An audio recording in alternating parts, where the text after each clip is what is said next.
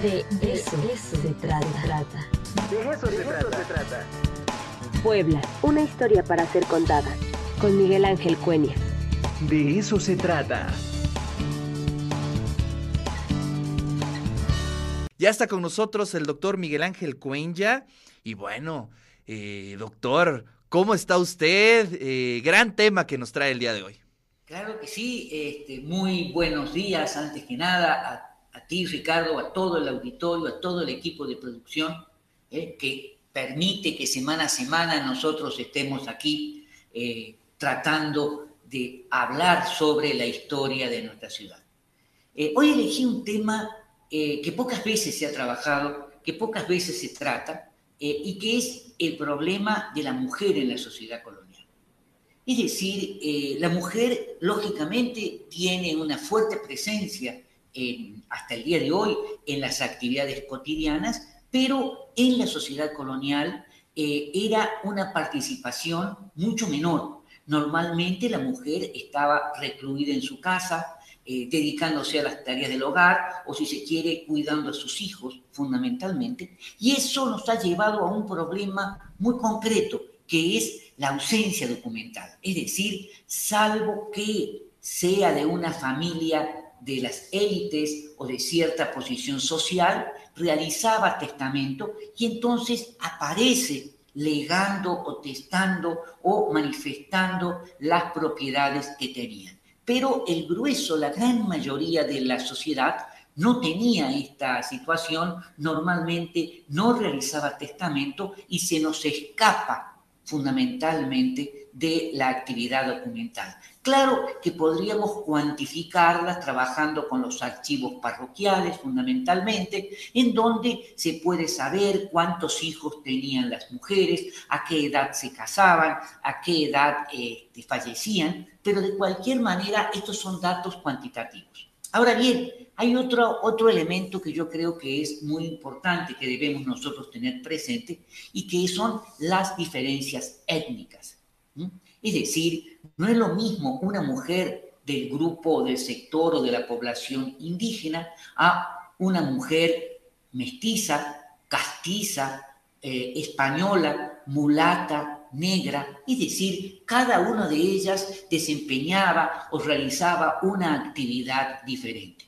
Nosotros sabemos por las crónicas, sabemos por eh, la literatura, eh, que la, digamos, el área de servicio fundamentalmente en las grandes casonas del centro de la ciudad de Puebla, la participación de las mujeres era fundamental, ¿eh? es decir, toda la actividad de la cocina, la actividad de la limpieza, el mantenimiento de la casa estaba en manos de las mujeres, que era fundamentalmente de origen indígena, ¿eh? de origen indígena. Y en algunos casos también de origen mulato o eh, población esclava. No nos olvidemos de eso, es decir, la participación de, la, de las mujeres esclavas, de las negras o de las morenas esclavas que desempeñaban también un papel muy importante dentro de la sociedad colonial. Quedémonos un poco en este sector, en el sector de la población de color, si se quiere, que hoy ha desaparecido totalmente, digamos, en las grandes ciudades, no se ven o se ven de manera muy escasa población de color, y me refiero fundamentalmente a que la presencia de la esclavitud era muy fuerte dentro de la ciudad de Puebla.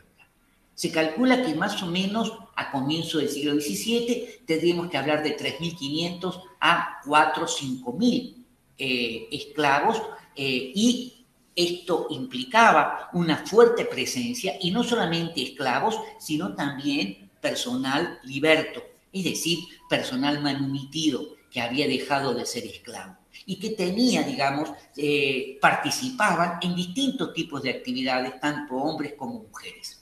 La mujer, digamos, eh, de color, inclusive las que habían sido libertas, eh, intentaban vestir como las españolas, mostrarse dentro de la sociedad, eh, que al mismo tiempo eran profundamente rechazadas por las mujeres españolas que consideraban, o las mujeres de la sociedad, que consideraban que a cada sector social le correspondía un lugar dentro de esta sociedad. Estamos hablando también que en su gran mayoría en amplia mayoría, estamos hablando de que la mujer era analfabeta y mucho más la población indígena y sobre todo la población de color.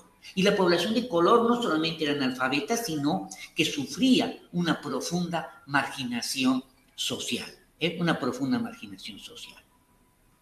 Ahora bien, dentro de este contexto, yo quiero resaltar el papel de una mujer, una mujer que verdaderamente destaca y que representa a un sector muy amplio de la población y que viene a señalar que verdaderamente la participación de la mujer fue importante. Y me refiero a una mujer que ha sido analizada, eh, ha sido estudiada, eh, que se llama o se llamaba eh, Gregoria Estefanía, como ella misma se presenta, morena libre, lo cual quiere decir que es una mujer que había sido esclava, que había sido liberada o este, manumitida por el amo, por el patrón, que es una mujer que sabe leer y escribir, que eso es muy, muy importante, eh, y que tiene un capital. ¿Por qué digo esto?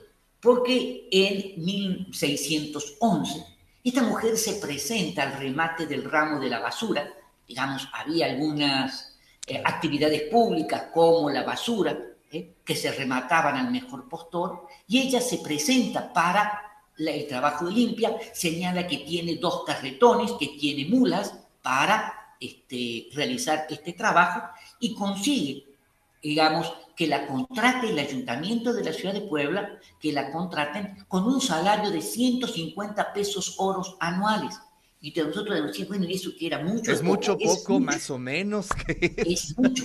Es, decir, el... Pero, doctor, ahí es, digamos, de forma personal la contrató como una empleada o era como una especie de empresaria. Era empresaria. Exacto. Como una empresaria a la cual se le concesiona el ramo de la basura. Tiene que levantar, recoger la basura del centro de la ciudad que sacaban las diversas viviendas y depositarla de acuerdo al contrato en las riberas del río San Francisco cualquier similitud con la actualidad es mera coincidencia. Es decir, eh, la idea era que cuando llegaran las inundaciones y temporada de lluvia se llevara todo. ¿Qué quiere decir 150 pesos? Para que tengamos una idea, el médico de la cárcel, que era un médico, que era un funcionario del ayuntamiento, cobraba 50 pesos oros al año. Mm. El procurador cobraba 350 pesos. Es decir, ocupaba un lugar medio, un salario y un ingreso muy bueno y pedía que el ayuntamiento le facilitara dos indígenas del repartimiento que le iban a hacer el trabajo. Es decir, tenía un depósito donde guardar los animales, los carretones, tenía trabajadores, ella no levantaba la basura, ella era una funcionaria. Claro, claro. Y en 1613 vuelve a ganar el remate de la basura, también por 150 pesos. En 1615 vuelve a presentarse y a ganarlo. En 1618 es marginada y el ayuntamiento contrata a Juan de Zumárraga, que le va a pagar menos dinero, 126 pesos, y va a durar solamente unos meses porque fuera, digamos, su actividad era incompetente, la ciudad estaba llena de basura, y vuelven a convocar a Gregoria Estefanía, pero ya Gregorio Estefanía dice, mis servicios valen un poco más caros. se cotizó, se cotizó. Claro, exactamente. ¿no? Y así la vamos a tener hasta 1625. Es decir, podemos decir que eh, tuvo 14 años levantando la basura de la ciudad, eh, a pesar de ser negra, a pesar de ser liberta, pero se había podido convertir en una empresaria y que estaba perfectamente capacitada para poder realizar la tarea. ¿Cómo sabemos eso? Porque había contratos en el archivo del ayuntamiento, están los contratos firmados de puño y letra por Gregorio Estefanía, por lo cual sabemos que sabía leer y escribir. Y esto es muy, muy interesante, porque la población esclava o negra que sabía leer y escribir era muy, muy escasa. Hubo un caso muy, muy interesante, no se trata de una mujer, que eh, un gran comerciante español llega a la ciudad de Puebla con, eh, digamos, el apoyo de un esclavo. Pero lo más interesante es que este esclavo negro viene desde Veracruz, este esclavo negro es un poco del amanuense, el escribano, el segundo de a bordo, y es el que le lleva todos los negocios al comerciante. era una persona totalmente instruida. Es decir, el amo se había encargado de instruirla y lo mismo que se piensa que en el caso de la Estefanía, su amo la educó, porque no había escuelas y mucho menos para personas de color. Sí, por supuesto. Yo creo que el caso de esta mujer nos representa con claridad el papel que desempeñaba la mujer en la sociedad colonial y cómo tenía posibilidades de ascender socialmente y de desempeñar, más allá de las marginaciones eh, y el estigma del color, de desempeñar una actividad. Doctor, varias preguntas. Bueno, este es un gran personaje que, que hasta se antoja novelar, ¿no? ¿Existe algo Ese es un personaje para una novela, ¿no? Para una novela, no cabe la menor duda. Habría que trabajar en los archivos eh, de notarías para buscar si hay más información buscan si era una mujer casada. Eso, eso, a eso iba yo. Es decir, era casada, tenía hijos. No tenemos información, no sabemos qué edad tenía, porque no hay... Ni su origen. No, tampoco. No sabemos si era poblana, si venía de otro lado. en Veracruz, puede haber nacido en Puebla, ser hija de esclavos, porque ya estamos hablando del siglo XVII, o haber llegado de África, pero en ningún momento se dice que es extranjera. Digamos, hablan de Gregoria Estefanía, morena libre. Así se presenta ella. Entonces, yo creo que era, era mexicana, bueno, no hispana, que había nacido en Puebla o en Veracruz, en algún lugar cercano, eh, pero no sabemos la edad, no sabemos si estaba casada, y ahí, es, digamos, rastrearla es un poco complicado porque no sabemos el lugar de nacimiento. Claro. Entonces, ahí es donde se plantea el problema. No, pues es todo un tema por investigar. En el caso de la China poblana, por otro lado, ¿no? Perdón, perdón, lo interrumpí. Sí, que tenemos, digamos, este caso, pero al mismo tiempo tenemos para el mismo periodo a la China poblana. Claro, claro. Que viene, eh, eso sí sabemos, que viene de una región cercana a Filipinas, que había sido traída, traída como esclava, que va a ser vendida, etcétera, etcétera. Hay más información, pero en este caso no. En este caso, digamos, eh, es un espacio para invitar a aquellos interesados a buscar esta información, porque es material para una novela verdaderamente.